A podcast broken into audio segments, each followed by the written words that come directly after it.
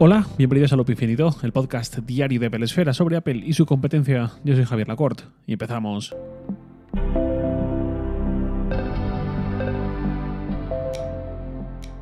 Antes de empezar, unos pocos avisos rápidos. El primero, os recuerdo, hoy es día de WWDC y la vamos a cubrir como siempre en Apple Esfera y en Sataka. Y en el canal de Sataka en Twitch voy a acompañar a Pedro Aznar para comentar la keynote en directo. Si os apetece, os espero allí.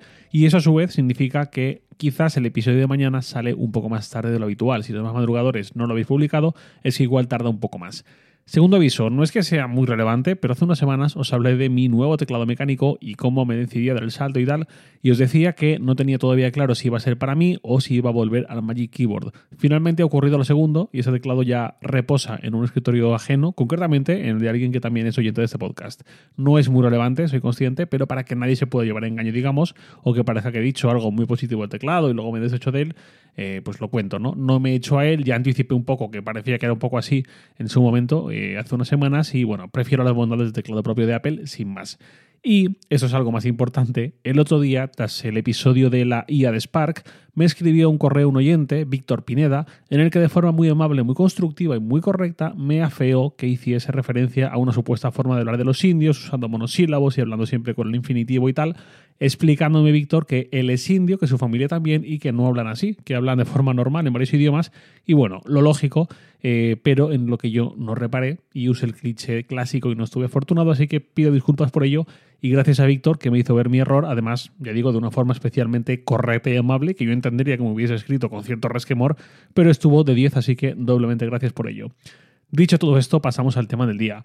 Si algo he aprendido después de casi 8 años, va a ser ya este mes, desde que me puse un Apple Watch en la muñeca y uno me lo he quitado, y sobre todo en esta última etapa en que ya decidí dejar la vida sedentaria y las consecuencias que eso conllevaba y empezar a preocuparme más por la salud y la forma física, no solo por una cuestión estética, sino querer estar, pues eso, en la mejor forma posible.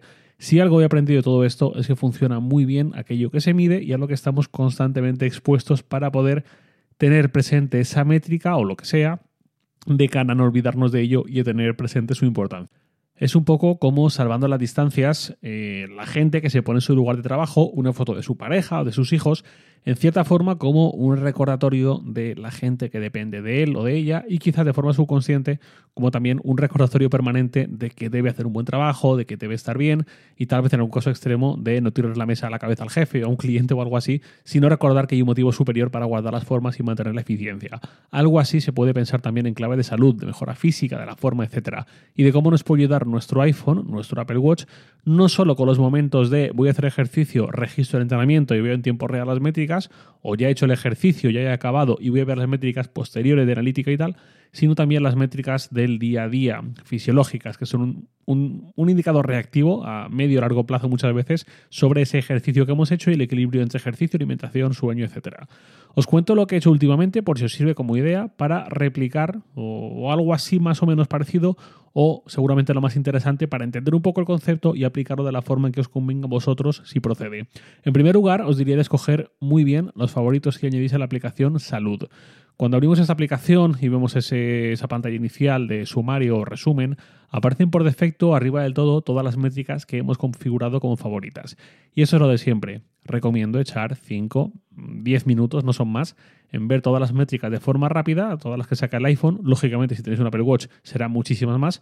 Y pensar, vale, para mis prioridades, mis objetivos, cuáles son las más apropiadas y llevarlas a favoritos y si procede eliminar de favoritos las que estén ahí pero mm, ya no nos sirven. Por ejemplo, yo me pasé un tiempo registrando el agua que bebía todos los días, lo hacía de una forma mucho más rápida de lo que suena, con un par de pulsaciones al Apple Watch eh, lo tenía configurado bastante bien. Lo conté aquí, de hecho, eh, lo hice para incrementar mi consumo de agua, porque si no lo hacía de esa forma, yo bebía muy poca agua, tenía esa tendencia. Tras un tiempo consideré que yo me había instaurado ese hábito, dejé de registrar el agua que tomaba, eso fue en septiembre del año pasado, y dije, pues creo que hasta aquí, creo que ya he construido el hábito. Y efectivamente no lo he perdido y sigo bebiendo la que considero cada día o, más. Y de hecho, cuando entraba al consumo de agua en la aplicación Salud y veía las gráficas con los promedios mensuales, se veía una evolución preciosa.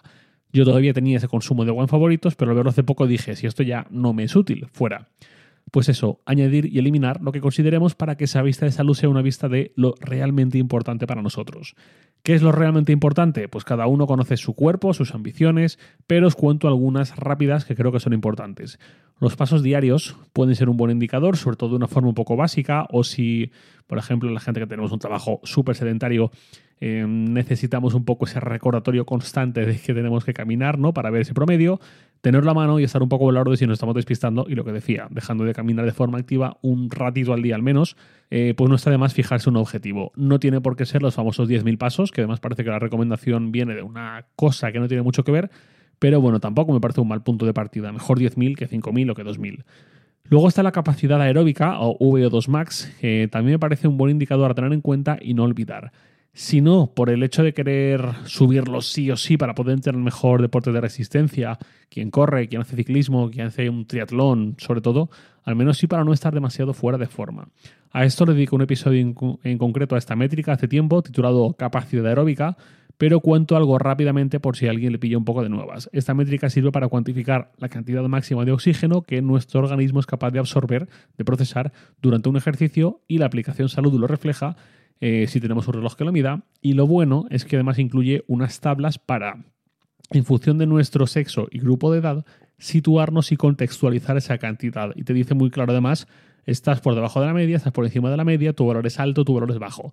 No es lo mismo además eh, cantidades aparentemente iguales en función de lo que he dicho. No es lo mismo un VO2, un VO2 max de 30, por ejemplo, siendo un hombre de 20 años, que es muy bajo, que siendo una mujer de 60, que es un valor muy alto. Entonces viene bien que la aplicación salud incluya estas explicaciones y contextos y creo que nos viene bien también no perderlo de vista, porque aunque no hagamos mucho deporte o no nos preocupe demasiado desarrollar una gran resistencia, creo que a nadie le gusta ir medio ahogado cuando tiene que subir dos pisos por escalera o caminar más de lo que está acostumbrado. Y esto es una forma de tener un poquito más controlado justo eso. A su vez, esto depende del peso y del entrenamiento que tengamos hecho, pero sirve como cifra final muy concreta, digamos, que representa en cierta forma nuestra capacidad cardiorrespiratoria. La frecuencia cardíaca en reposo, por ejemplo, es otro indicador también bastante bueno. Cuando estamos en reposo, ¿a cuánto late nuestro corazón? Aquí hay causas genéticas incluso y cada uno tiene sus condicionantes y cada persona es un mundo. Y siempre recomiendo consultar a un especialista antes de dejarse cegar por números y obsesionarse con ellos sin más. Pero vaya, sirve sobre todo, creo, ver la tendencia, ¿no? Si está subiendo, si está bajando, si nos mantenemos a largo plazo. De un mes a otro pueden pasar muchas cosas, pero a largo plazo suele ser bastante reveladora la gráfica y eso es lo que me parece más importante, ¿no? Cómo estamos de un año para otro o de dos años eh, desde atrás, desde hace dos años hacia aquí, pero no solamente fijarnos en el mes pasado contra este, porque ya digo, pueden pasar muchas cosas. Más cosas, el tiempo de sueño. Si no medimos el sueño, seguramente mm, intuimos o sabemos de todas formas más o menos cuánto dormimos, pero si lo medimos de forma pues concreta con un Apple Watch, con el reloj que sea, podemos ver a largo plazo cuál es la realidad y quizás sea que dormimos menos de lo que creemos y lo que es peor, de forma sostenida en el tiempo. Son solo unos pocos ejemplos, pero os invito a eso, a pensar cuáles os importan más y darle su lugar destacado en salud, yendo cada métrica. Al final se puede configurar si queremos añadirla a favoritos o eliminarla de ahí. Y de esa forma quitamos ruido y nos centramos en lo importante. Por otro lado, un excelente lugar para tener siempre a la vista ciertas métricas es el Apple Watch o también la pantalla de bloqueo del iPhone o los propios widgets de la pantalla de inicio. Yo quería eh, que en mi esfera del Apple Watch apareciese mi capacidad aeróbica actualizada, el V2 Max. No hay opción nativa para que esto ocurra, así que encontré una aplicación que sí que lo hace. Se llama, es una aplicación, se llama VO2 Max, tiene el icono gris, es extremadamente simple. En el iPhone solo muestra un registro histórico de ese valor y ya, con una interfaz también bastante pobre, pero la gracia, el, el, objetivo principal no es ser una aplicación por sí misma, sino llevar esa información, dejar que la veas, ese valor, tanto en una complicación del Apple Watch como en la pantalla de bloqueo del iPhone. Cada vez que miro mi Apple Watch veo ese valor.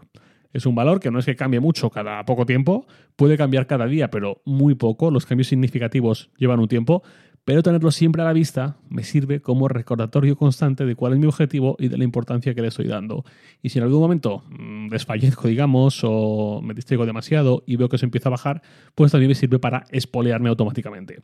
Lo mismo puede servir con los kilómetros que llevamos corridos este mes, por ejemplo, si nos preocupa decaer o tener la continuidad suficiente, lo que estamos buscando o los anillos de auto-sleep con el tiempo dormido cada noche para gamificar un poco la experiencia, igual que los anillos de actividad del Apple Watch. Y en definitiva, cualquier información que no solo sea útil desde el punto de vista informativo, sino también sirva, pues eso, de recordatorio sobre cuánto queremos priorizar la salud y la forma física.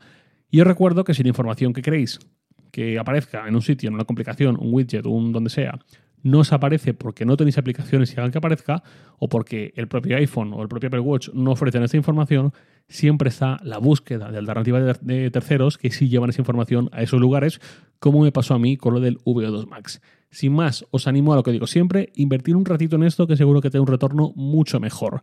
Y esto acaba, esto acaba aquí por hoy, pero ya sabéis que en unas horas tenemos por fin esa WWDC que va a llegar tan cargada con sistemas operativos, presumiblemente eh, la revelación por fin del casco y quién sabe qué cosas más, pero eh, lo que decía el viernes seguramente eh, varios Mac. Veremos en unas horas. Nada más por hoy, lo de siempre, os lo en Twitter, arroba jlacort, y también podéis enviar un mail a lacort.sataka.com.